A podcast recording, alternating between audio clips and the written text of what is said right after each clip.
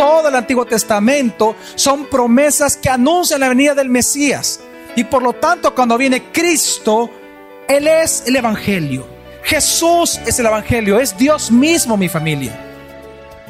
Bienvenido a Gracia y Verdad, un espacio donde aprenderemos sobre la palabra de Dios a través de las prédicas del pastor Javier Domínguez, pastor general de la iglesia Gracia sobre Gracia. En esta ocasión con el tema Romanos, capítulo 1, versículo 2. Vamos a leer Romanos capítulo 1 del versículo 1 al versículo 4. Pablo, siervo de Jesucristo, llamado a ser apóstol, apartado para el Evangelio de Dios, que él había prometido antes por sus profetas en las santas escrituras, acerca de su Hijo, nuestro Señor Jesucristo, que era del linaje de David según la carne, que fue declarado Hijo de Dios con poder, según el Espíritu de Santidad, por la resurrección de entre los muertos. Aquí Pablo, en los primeros versículos, él está hablando acerca del Evangelio de Dios. Aquel gran perseguidor de la iglesia, de Jerusalén a Damasco, en ese tramo, en ese camino, dice la palabra del Señor que Jesús se le apareció. Y no fue que fue un fantasma, Jesús mismo se apareció y dice que, una, que, que él comenzó a hablarle a tal voz tan audiblemente que incluso los que acompañaban a Pablo escucharon la voz de Jesús sin poder entender lo que decía ni poder ver su rostro. Pablo sí lo vio y Pablo sí le entendió. Lo interesante es que dice la palabra que aquel gran perseguidor ahora se convierte en un siervo del Señor. Pablo es el escritor de esta carta en la ciudad de Corinto y este mismo perseguidor ahora se vuelve siervo de Jesucristo habiendo nacido como ciudadano de Roma que tenía todos los derechos posibles, impresionantemente tenía grandes privilegios como ciudadano romano. Recuerde que aquellos que no eran nacidos como ciudadanos romanos tenían la mitad o mucho menos de privilegios y los esclavos no eran nada, pero Pablo era ciudadano romano y él tenía todos los grandes privilegios. Y él naciendo con estos privilegios y con esta libertad humana, y teniendo la libertad de perseguir a la iglesia, luego ahora él mismo se llama con toda humildad esclavo de Jesucristo. Y esto es importante porque lo que él estaba declarando al decir que era siervo de Jesucristo, si usted se da cuenta, es una palabra compuesta, no dice Jesús, sino que dice Cristo Jesús. Porque Pablo lo que estaba declarando es que aquel Jesús que después de muchos años, recuerde que él se estaba dirigiendo en el año 58, después de Cristo estaba escribiendo esta carta, habían pasado más de 15 años de la muerte de Jesús, ya para muchos era locura, usted lo puede encontrar en historiadores como Josefo y otros discípulos de Pablo, en ese entonces toda persona que confesaba a Jesús, que decía que creía en Jesús y que Jesús era Dios, aparte de que iba preso en algunos momentos, en algunas ciudades, Aparte de eso, se creía que eran locos porque decían, están siguiendo a alguien que está muerto. Entonces, cuando Pablo viene y dice que es siervo de Cristo, de Jesús el Cristo, lo que él está diciendo a los ciudadanos romanos a través de esta carta es que Jesús no está muerto, sino que él vive y que él es el Cristo que mencionaban las escrituras. Y él dice, y de este Cristo, de este ser llamado Jesús, que es el Cristo, que es Dios verdadero, yo soy esclavo. Y él diciendo esto es que él comienza su saludo para todos los ciudadanos en Roma que eran creyentes. Pero también dice algo muy interesante, llamado a ser apóstol. Él recibió el llamado apostólico que nunca jamás se volvió a repetir, que era con 13 discípulos, ¿verdad? Con Matías, que fueron los que vieron a Jesús, que fueron apóstoles por cuanto recibieron el mandato directo de Jesús, vieron a Jesús, fueron testigos de Jesús. Y por eso es que Pablo dice, llamado a ser apóstol, aunque sabemos que él se miraba mucho menor que los demás apóstoles, por cuanto le sido un gran perseguidor de la iglesia. Ahora bien, qué importante esa palabra llamado. Porque lo que está diciendo a los romanos, a los cristianos en Roma, de que él no había escogido nunca ser apóstol, sino que fue un llamado de Jesucristo mientras él iba a Damasco y luego lo fue confirmado por Ananías, ¿verdad? Recordará que le impuso manos a Pablo tres días después de que él quedó ciego, ¿verdad? Llega a Damasco, porque lo llevaron a Damasco y vino Ananías y le puso manos y dice la palabra que ahí recibió el llamado a ser apóstol para los gentiles. Luego de esto viene y termina diciendo, para que él fue apartado por el Señor, apartado para el Evangelio de Dios.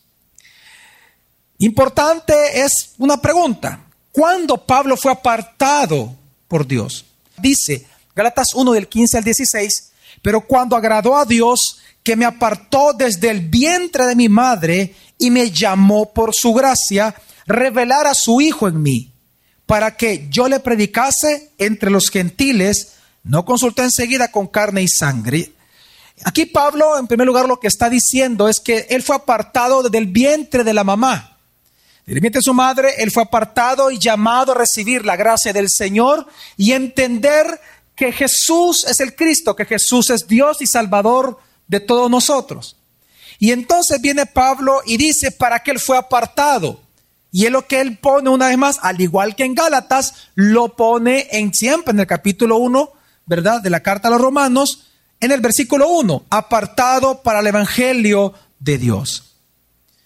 Ahora bien, vamos a leer una vez más Romanos, solo el versículo 1 y luego el versículo 2, y dice así, Pablo, siervo de Jesucristo, llamado a ser apóstol, apartado para el Evangelio de Dios, que él había prometido, cuando dice que él, ¿a quién se está refiriendo? En el versículo 2, se está refiriendo a Dios, que él, es decir, Dios, había prometido antes por sus profetas en las santas escrituras. Una de las cosas que nosotros leemos cuando dice apartado para el Evangelio de Dios, una pregunta que usted debe hacerse es ¿cuál Evangelio? Porque dice el Evangelio de Dios, ok, entonces ¿cuál Evangelio?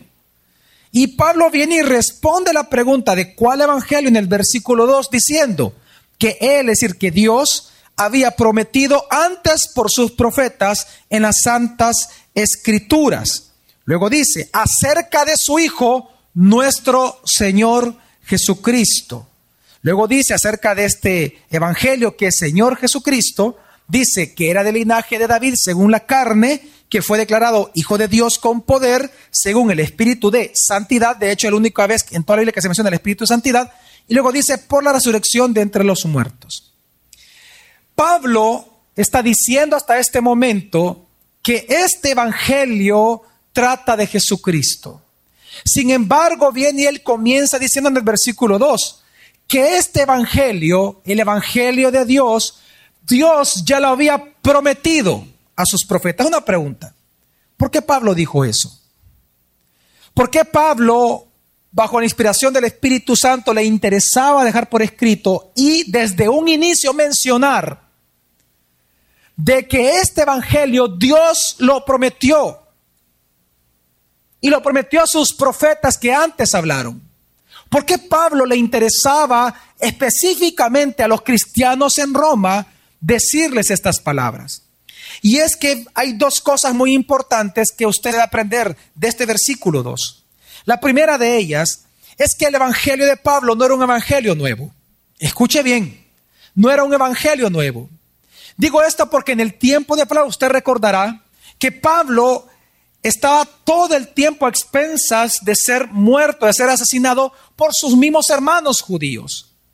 Porque Pablo cuando él comienza a evangelizar, a dar el evangelio de la gracia del Señor, a explicar que Jesús es, era el Cristo que todo el pueblo judío debía esperar, cuando él comenzó su faena de predicar, recuerde que el, lugar, primer lugar donde él predicó fue en Damasco y ahí lo quisieron matar y él descubre de alguna manera, no se sabe cómo, pero él descubre que le iban a matar, él es bajado por los muros de la ciudad, porque antes se acostumbraban en algunas partes, algunas personas tenían sus casas en los muros de la ciudad, y fueron baja, fue bajado en una canasta, dice, por los mismos discípulos del Señor, y él sale para Jerusalén, y ahí es donde conoce a Bernabé. Y dice esto la palabra porque es importante que entendamos nosotros que cada vez que Pablo abría la boca, por cuanto él era hebreo de hebreos, estudiado bajo la institución de Gamaliel, quien fue el nieto del más grande rabino que hasta, la, hasta este momento, el más grande rabino de toda la historia hasta el día de ahora, Gilel. No ha habido otro rabino jamás como él. En su sabiduría y en su alcance de lo que él escribió. Y recuerde de que Pablo recibió toda la enseñanza de él. Pablo sabía lo que los judíos creían. Y cuando Pablo comienza a predicar y cuando él predicaba en las sinagogas, que fue lo primero que él predicó, todo el mundo lo quiso matar a Pablo. Por eso es que cuando él viene y dice, en, eh, segundo, perdón, en el segundo versículo, que este evangelio de Dios que él había prometido antes por sus profetas, lo que él estaba tratando de decir a los de Roma, es que él no era algo nuevo que estaba diciendo, sino que sino que simplemente él estaba diciendo que este evangelio que él estaba predicando simplemente era el cumplimiento de todo lo que se conoce como el Antiguo Testamento en la persona de Cristo Jesús. Pablo está estableciendo claramente y tajantemente a los cristianos de Roma que no se confundan con el Evangelio, que él no estaba fundando una nueva religión, que él no estaba fundando una nueva forma de pensar, que no era un Evangelio nuevo lo que él estaba estableciendo, sino que lo que estaba tratando de decirles que este Evangelio que es de Dios era el cumplimiento de cada una de las promesas que Dios dio en el Antiguo Testamento, en la persona de Cristo Jesús. Y es que usted debe de recordar que Pablo realmente todo el tiempo se le acusaba. ¿Sabe de qué se le acusaba a Pablo? Los judíos. Los judíos y los rabinos por sobre todo, porque él hablaba con rabinos. Los rabinos lo acusaban a él todo el tiempo de que él estaba en contra de Moisés, en contra de la ley de Moisés. Pero él decía, no, a través de la carta romana, lo que él dice, de, de entrada, para que no lo juzguen, de entrada lo que él dice, entiendan, no es que yo estoy en contra de Moisés, no, es que todo lo que el profeta Moisés, porque recuerde que en Deuteronomio 18 Dios mismo le llama a Moisés profeta, que es un profeta entre los pueblos. Él, mismo dice, no, lo que nos enseña el profeta Moisés, lo que él nos enseña y sus promesas y todas las demás se cumplen en Cristo Jesús. Yo no estoy hablando de un evangelio. Yo solamente le estoy explicando el verdadero evangelio que comienza desde el Antiguo Testamento. Y esto es algo importante para nosotros. Entender que el evangelio es más profundo de lo que usted piensa y de lo que yo pienso. El evangelio comienza desde el Antiguo Testamento. Porque el Evangelio de Dios, dícele, fue prometido antes por los profetas. Y por eso es que Pablo, cuando a él lo acusaban de proclamar un, evangelio nuevo, una, una doctrina nueva para los judíos o una religión nueva, siendo él judío, decían, hay que apedrearlo, hay que matarlo porque lo dice la ley. Hechos de los Apóstoles, capítulo 21, vamos a leer del versículo 20 en adelante, dice así. Cuando ellos lo oyeron, glorificaron a Dios y le dijeron. Perdón, cuando ellos lo oyeron, están hablando que los judíos oyeron a Pablo hablar del Evangelio. Sigue. Ya ves, hermano, cuántos millares de judíos hay que han creído y todos son celosos por la ley. Pero se les ha informado en cuanto a ti que enseñas a todos los judíos que están entre los gentiles a apostatar de Moisés, diciéndoles que no circunciden a sus hijos ni observen las costumbres. ¿Qué hay pues? La multitud se reunirá de cierto, porque oirán que has venido. Haz pues esto que te decimos. Hay entre nosotros cuatro hombres que tienen obligación de cumplir voto. Tómalos contigo, purifícate con ellos y paga sus gastos para que se rasuren la cabeza y todos comprenderán que no hay nada de lo que se les informó acerca de ti, sino que tú también andas ordenadamente guardando la ley. Pero en cuanto a los gentiles que han creído, nosotros les hemos escrito determinando que no guarden nada de esto, solamente que se abstengan de lo sacrificado a los ídolos, de sangre, de ahogado y de fornicación. Entonces Pablo tomó consigo a aquellos hombres y al día siguiente habiéndose purificado con ellos, entró en el templo para anunciar el cumplimiento de los días de la purificación, cuando había de presentarse la ofrenda por cada uno de ellos. Pero cuando estaban para cumplirse los siete días, unos judíos de Asia, al verle en el templo, alborotaron a toda la multitud y le echaron mano, dando voces, varones israelitas, ayudad. Este es el hombre que por todas partes enseña a todos contra el pueblo la ley y este lugar. Y además de esto, ha metido a griegos en el templo y ha profanado este santo lugar, porque antes habían visto con él en la ciudad de Tirofino de Éfeso a quien pensaban que Pablo había metido en el templo. Así que toda la ciudad se, Se con- conmovió. toda la ciudad se conmovió. De tal manera se enojaron tan grandemente con Pablo, porque supuestamente para ellos él estaba abrogando todo lo que Moisés dijo, la ley de Moisés, que entonces ¿qué hizo el pueblo? y se agolpó el pueblo, y apoderándose de Pablo, le arrastraron fuera del templo e inmediatamente cerraron las puertas. Y procurando ellos matarle, se le avisó al tribuno de la compañía que toda la ciudad de Jerusalén estaba alborotada. Este, tomando luego soldados y centuriones, corrió a ellos, y cuando ellos vieron al tribuno y a los soldados, dejaron de golpear a Pablo. O sea que le estaba cayendo al pobre Pablo simplemente por creer en Jesús. Simplemente por demostrar poco a poco que Jesucristo, que Jesús era el Cristo que desde Moisés hasta los profetas menores se estaba anunciando todo el tiempo. Y termina diciendo, si quieres, ya vamos hasta el 34 para terminar de leer la historia. Entonces, llegando el tribuno, le prendió y le mandó a atar con dos cadenas, y preguntó quién era y qué había hecho. Pero entre la multitud unos gritaban una cosa y otros otra, y como no podía entender nada de cierto a causa del alboroto, le mandó llevar a la fortaleza. Y entonces ahí comienzan a interrogarlo y Pablo comienza a dar su testimonio y comienza a evangelizar.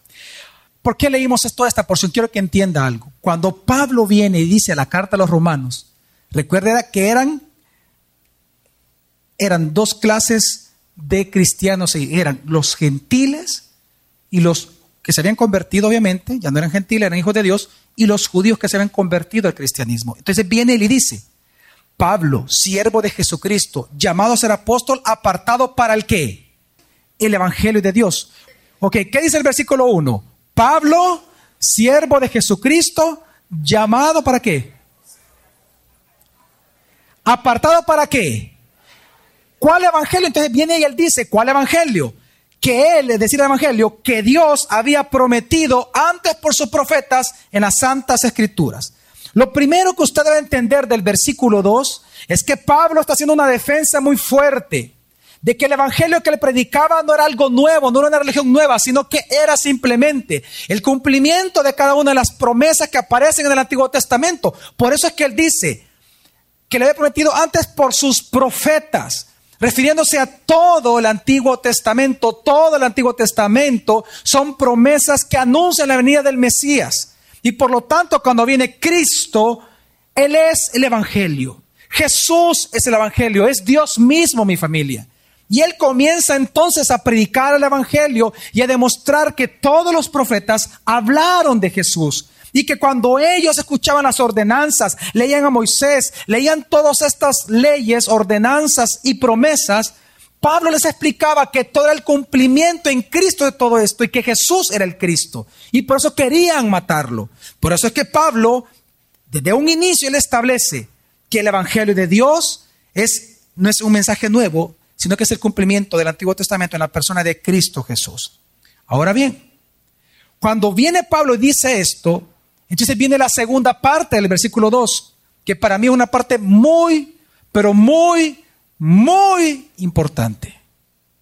Y por favor, jamás olvide esto que usted va a encontrar en el versículo 2. Dice el versículo 2 que él había prometido antes por sus profetas en las santas que en las santas escrituras. El día de mañana continuaremos aprendiendo más sobre este tema.